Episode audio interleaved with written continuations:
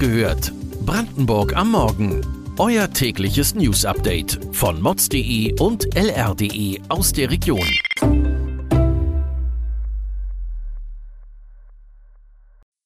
Guten Morgen an diesem 11. Juli. Wie viel Regen wird in Brandenburg noch fallen? Wie Preissteigerungen Konsumverhalten ändern. Braunkohlebriketts sind kaum zu bekommen. Das und mehr erfahrt ihr heute bei Wach gehört, Brandenburgs Morgen-Podcast von mods.de und lr.de. Brandenburg steht die nächste Dürreperiode bevor. Die Prognosen des deutschen Wetterdienstes sagen für den Beginn des Monats August eine Hitzewelle voraus. Schon im April und Mai regnete es in Berlin und Brandenburg gerade einmal 60 Liter Niederschlag. Sonst haben wir im Durchschnitt das Doppelte, sagt Dr. Frank Kreienkamp.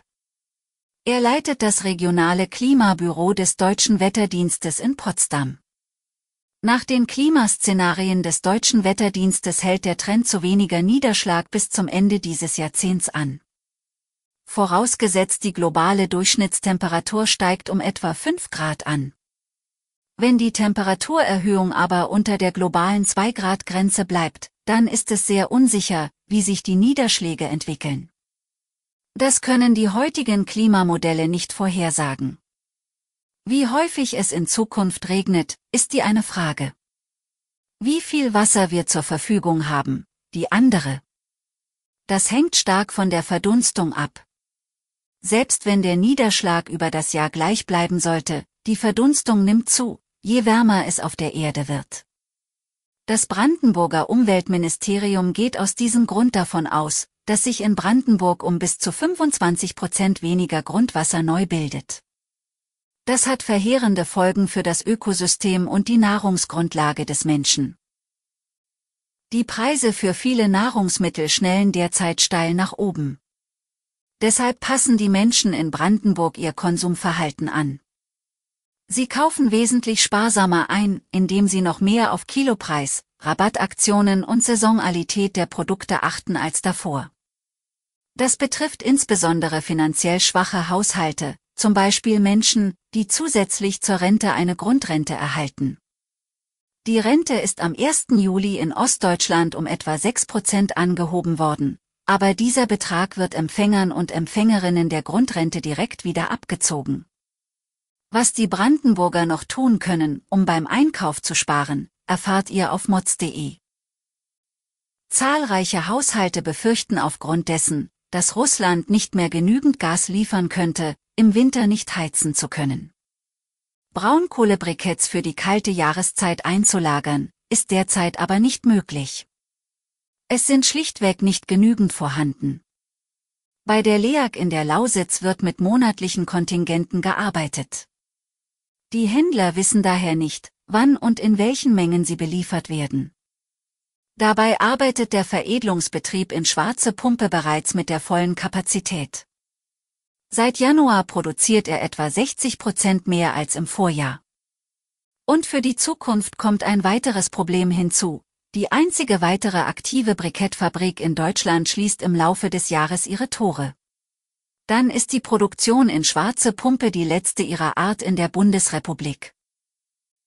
Brandenburg war vor 30 Jahren Vorreiter für Rechte der LGBTQ+-Community.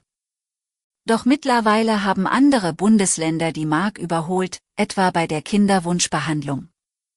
In der neuen Folge unseres Podcasts IS Brandenburg erzählt ein lesbisches Paar aus Potsdam-Mittelmark, warum sie vor höheren Hürden als heterosexuelle Familien stehen.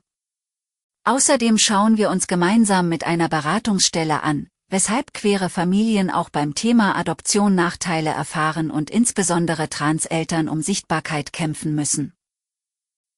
Außerdem startet heute unsere neue Podcast-Serie zum Thema Zuzug, in der wir in sechs Episoden quer durch den Barnem reisen und schauen, wie sich der Landkreis entwickelt, der im Berliner Speckgürtel so beliebt ist wie kaum ein anderer. Seit 1993 ist der Landkreis um knapp 40.000 Menschen gewachsen. Immer neue Baugebiete entstehen, weitere Infrastruktur siedelt sich an.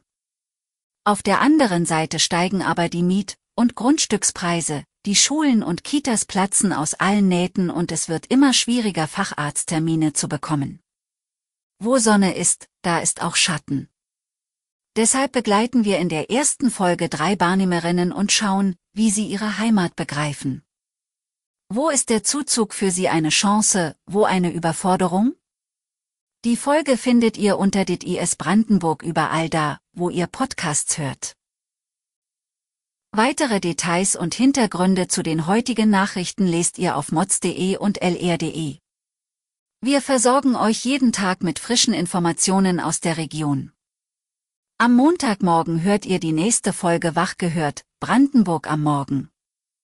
Wir wünschen euch einen schönen Tag.